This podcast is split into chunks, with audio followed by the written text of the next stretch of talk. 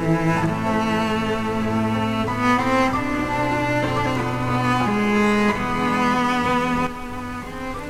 大家好，我是泰罗斯 Tracy，感谢收听我的晚安电台。下面分享这篇文章：低质量的社交不如高质量的独处。作者何善妮。听到题目，可能大家会有疑问：昨天不是刚刚读了一篇关于孤独的文章吗？那不就是大家需要更多的社交吗？可是。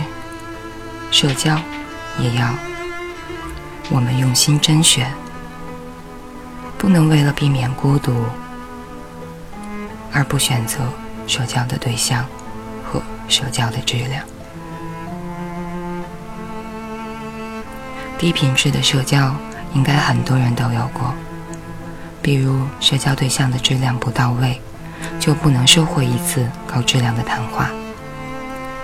你谈天说地。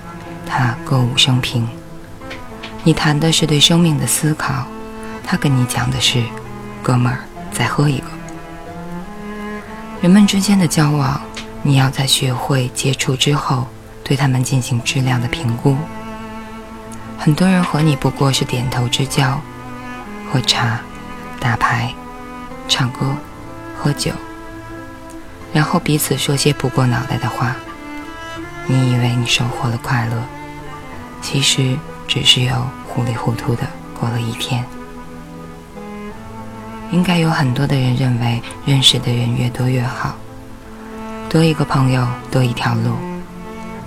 但人与人之间的交往是得你来我往，长时间的交互才会形成坚固的友谊，这个时候才能称为朋友。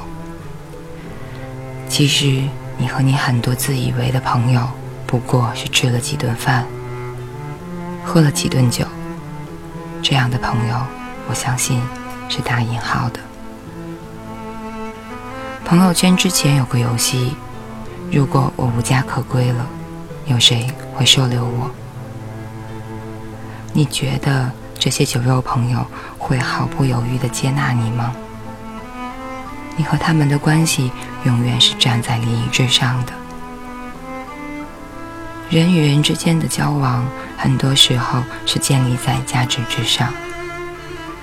你的价值越高，当然身边围绕的朋友越多。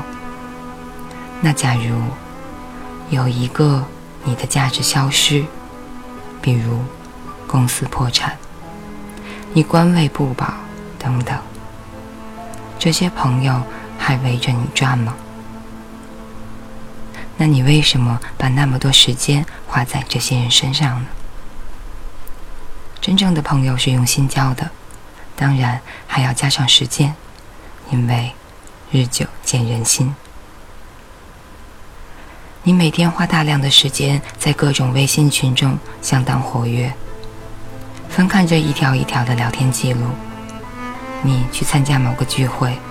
随后却发现，狂欢是一群人的孤单。聚会结束，留下的是空虚寂寞冷。你无休止的想要讨好某人，而别人只在你送上礼物、送上金币的时候才正眼瞧你。这些低质量的社交，不去为好。小时候，我一直很羡慕那些穿梭于灯红酒绿的人。而后来，我也穿梭于灯红酒绿的时候，我才发现，每天我会认识很多人，都是陌生的面孔。我们称兄道弟，几杯酒下肚就学着刘关张桃园结义。而第二天酒醒之后，我甚至连那人的联系方式都没有，甚至已经记不清他是什么模样。第二次见到这个人，我们彼此顿个几秒钟，感觉好像在哪里见过。于是喊着“兄弟，你是那谁是吧？”然后继续喝酒，然后喝醉。第二天继续不知道是谁。也许有一些你留下了联系方式，那你有拨通过一次吗？当你真的遇到困难，需要帮忙的时候，你会首先想到这些人吗？与其每天东奔西走进行低质量的社交，还真不如一个人静静的待着。喂马，劈柴，周游世界，面朝大海，春暖花开。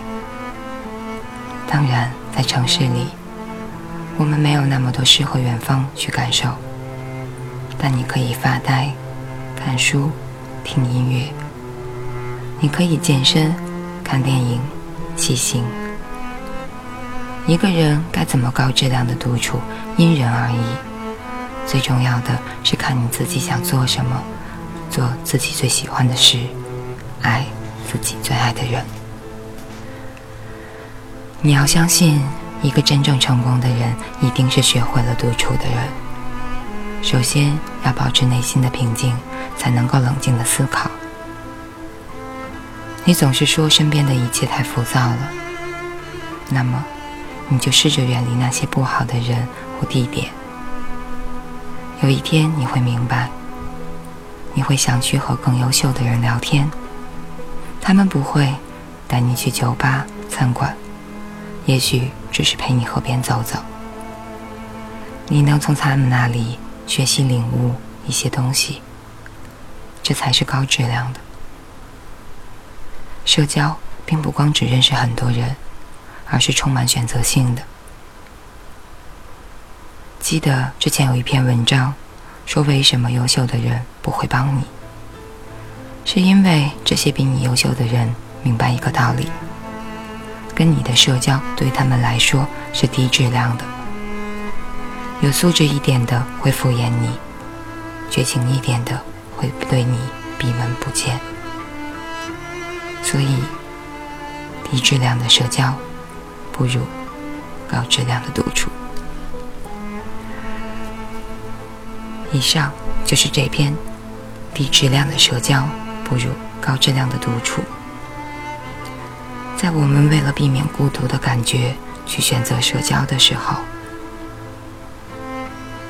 以慎重你选择社交的质量作为自己的一个标准和大前提。感谢大家收听，我是泰勒斯 Tracy，晚安。好梦。